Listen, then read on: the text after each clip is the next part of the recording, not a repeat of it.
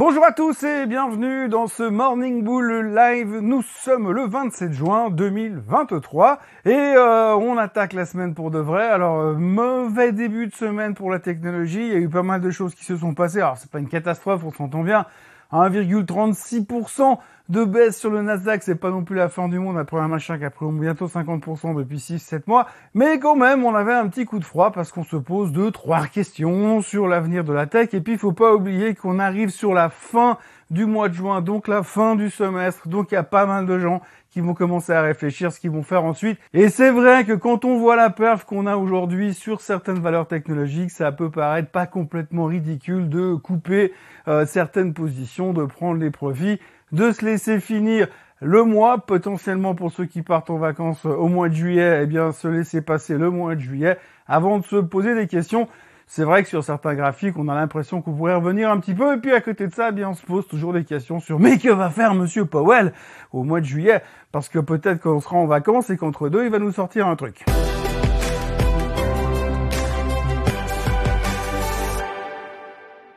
Alors prenons déjà l'aspect macro, il n'y a rien qu'à changer, il n'y a pas eu de chiffres économiques qui sont sortis.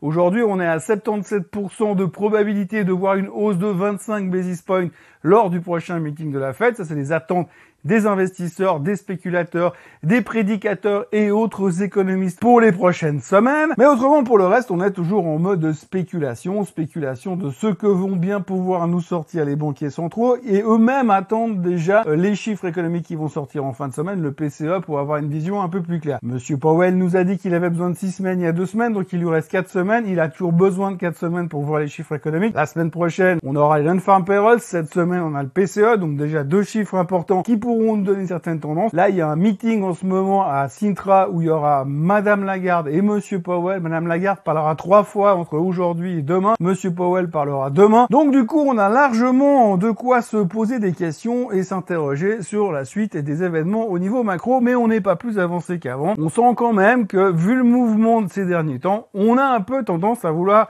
réduire l'exposition. Après, si on passe au niveau micro, alors hier, c'était euh, les prises de profit sur euh, les grandes sociétés, euh, on va dire les GAFAM ou les Magnificent Seven, peu importe. Nvidia qui perdait 3,9%, Microsoft qui perdait pas loin de 2%, Apple est celui qui s'en sort le moins mal en perdant que 0,7%. Par contre, Meta perd 3,55% et Google perd également pas loin de 3,1%. La raison principale sur Google, entre autres, c'est que l'UBS a estimé que c'était pas forcément cadeau à ces niveaux, que la publicité c'était pas vraiment garanti pour ces prochains temps, bref que c'était beaucoup monté ces derniers temps sur des raisons qui sont aléatoires comme l'intelligence artificielle au hasard et donc du coup eh bien à ce moment-là les gens commençaient à taper dessus puis ils se sont dit vu le mouvement de ces derniers temps autant réaliser quelques profits comme je vous le disais en introduction de cette vidéo. Alors on a donc euh, tapé un peu sur euh, tout le secteur tech. Hein. Alors ce qui est assez intéressant à observer quand même sur la globalité du secteur, c'est que vous avez ceux qui ont vraiment cartonné dans la folie de l'intelligence artificielle, ils se sont fait taper dessus. En revanche, les autres un peu moins. Ceux qui ont moins profité, eh bien, on continue à avoir de l'intérêt quand même. On le voit très bien dans les, euh, mouvements à l'intérieur du SOX, hein, le Semiconductor Index. Vous voyez très bien que les Nvidia se font taper dessus, les AMD se font taper dessus pour essayer de retrouver des niveaux d'entrée peut-être un peu plus potables. Par contre, le reste qui avait moins profité, eux continuent à relativement bien se stabiliser, ce qui nous permet d'avoir au moins le SOX qui lui terminait en hausse. D'accord, pas de beaucoup,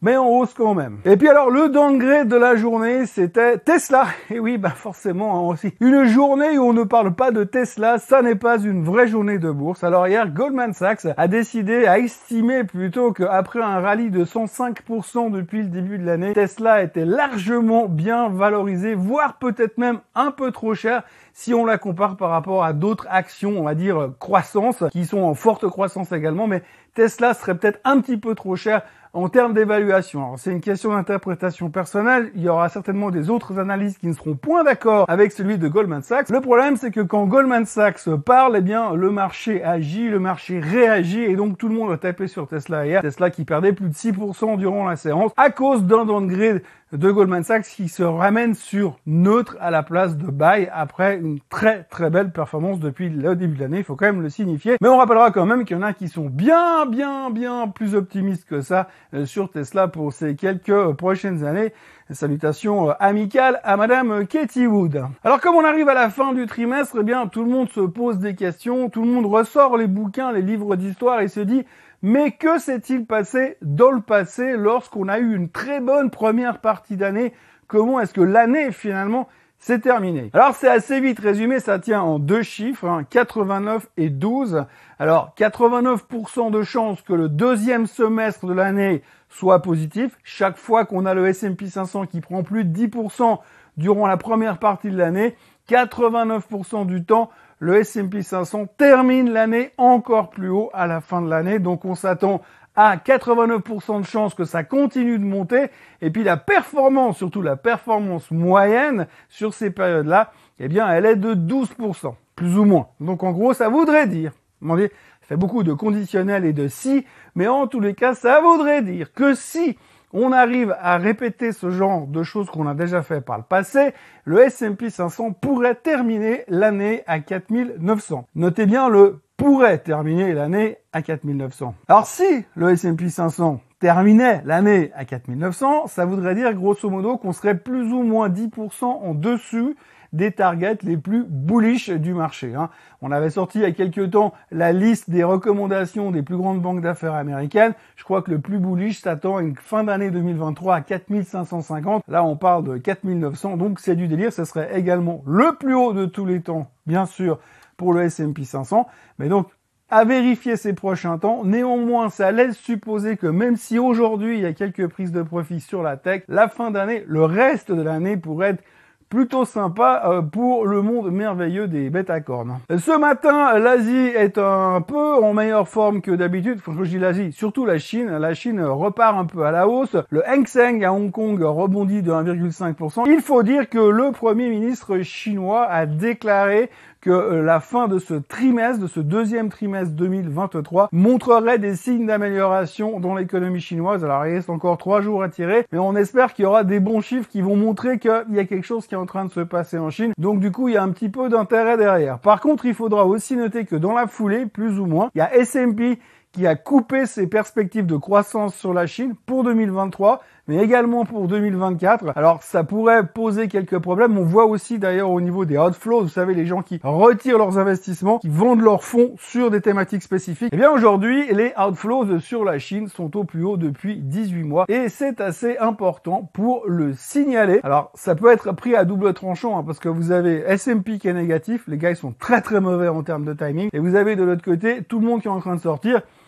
ce qui voudrait dire, si on a un tout petit peu l'esprit contrariant, qu'on est peut-être pas loin d'un niveau d'achat sur la Chine, mais ça, c'est une autre affaire à suivre. Et puis alors, autrement, euh, on notera aussi euh, dans l'aspect graphique des choses, regardez attentivement le graphique d'Exxon que vous avez devant vos yeux à l'instant. Vous voyez qu'Exxon nous a déclenché une tendance haussière massive il y a à peu près deux ans et que depuis on est passé de plus ou moins 25 dollars à là où on est aujourd'hui euh, et donc on pourrait avoir quand même quand vous voyez les moyennes mobiles qui sont en train de changer de direction on devrait d'une tendance de négative qui pourrait s'entamer sur, Exxon. Je dis bien ça au conditionnel de nouveau, mais en tout cas, inversement des moyennes mobiles, risque de croisement des moyennes mobiles à la baisse, dans ce qu'on appelle une dead cross. Donc ça pourrait être peut-être tendanciellement négatif pour Exxon qui vient nous faire une performance sur deux ans absolument stratosphérique, pas loin de 200% de hausse. Pour une pétrolière, dans une période où le pétrole est un petit peu plus euh, faible en ce moment et dont on parle de récession à venir en général sur l'économie, il pourrait y avoir peut-être une tendance baissière qui se dessinerait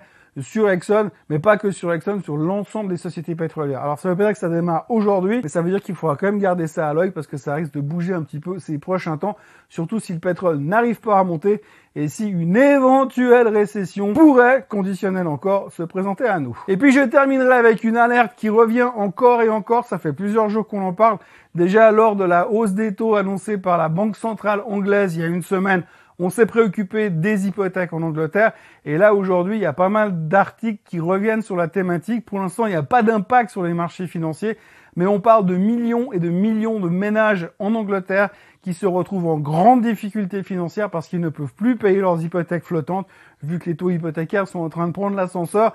Donc attention à ce genre de choses, ça pourrait aussi donner potentiellement le début de quelque chose qu'on appellerait bêtement une crise immobilière.